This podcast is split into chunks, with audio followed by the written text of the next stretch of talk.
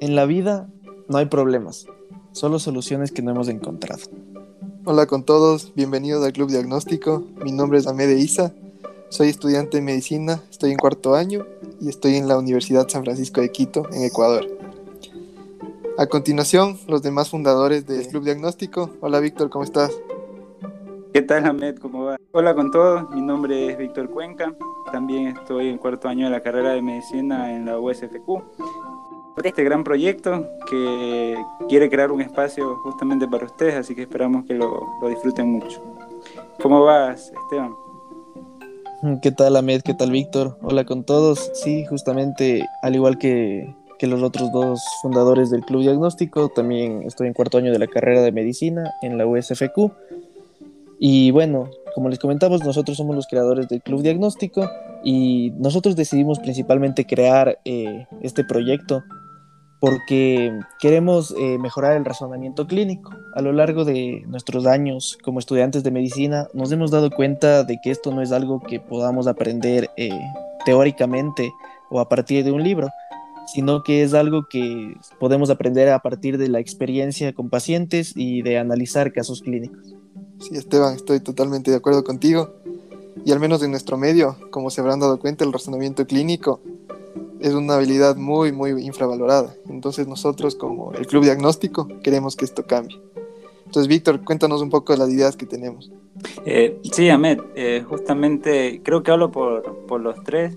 Eh, esta, esta idea de crear el Club Diagnóstico ha surgido por, por todos los podcasts médicos que hemos escuchado a lo largo de nuestra formación académica y que han servido de inspiración para, para querer un poco trasladar toda esa información que está en inglés hacia un enfoque un poco más grande, hacia la comunidad también hispanohablante. Sí, ¿y, ¿y cuáles son tus favoritos?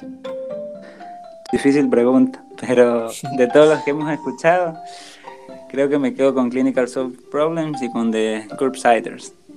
Sí, son, son muy buenos. Son muy buenos, Víctor. Sí, también algo importante que el Club Diagnóstico busca es que podamos analizar casos de, de, cualquier parte del mundo, incluyendo países que se encuentran en vías de desarrollo, como es el nuestro, Ecuador.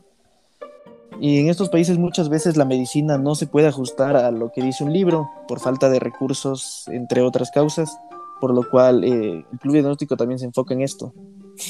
Pareces poeta ya. Te has, claro. Te has motivado con este podcast. Le llaman Romeo. bueno, un poco de la dinámica del club. Básicamente lo que queremos nosotros realizar es resolver casos clínicos en cada episodio y estos van a tener como base problemas médicos que son muy frecuentes.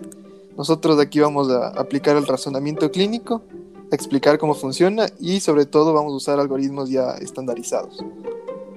Y a mí algo creo que, que, nos está faltando mencionar es que los casos clínicos que vamos a presentar en este, en este podcast son principalmente de dos fuentes. El primero son las revistas médicas de alto prestigio que tienen un gran impacto en la comunidad científica y los otros son también casos clínicos que, que son de aquí, del medio local. Son casos clínicos que nos van a proveer nuestros propios profesores y que vamos a modificar por temas de identidad del paciente para protegerlo.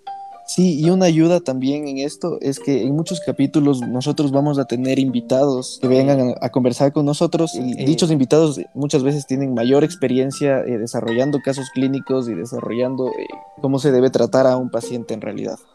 Es importante mencionar que nuestra intención es únicamente con fines educativos y no debe ser interpretada como una recomendación médica. Y bueno, gracias por escucharnos y les esperamos en el próximo podcast.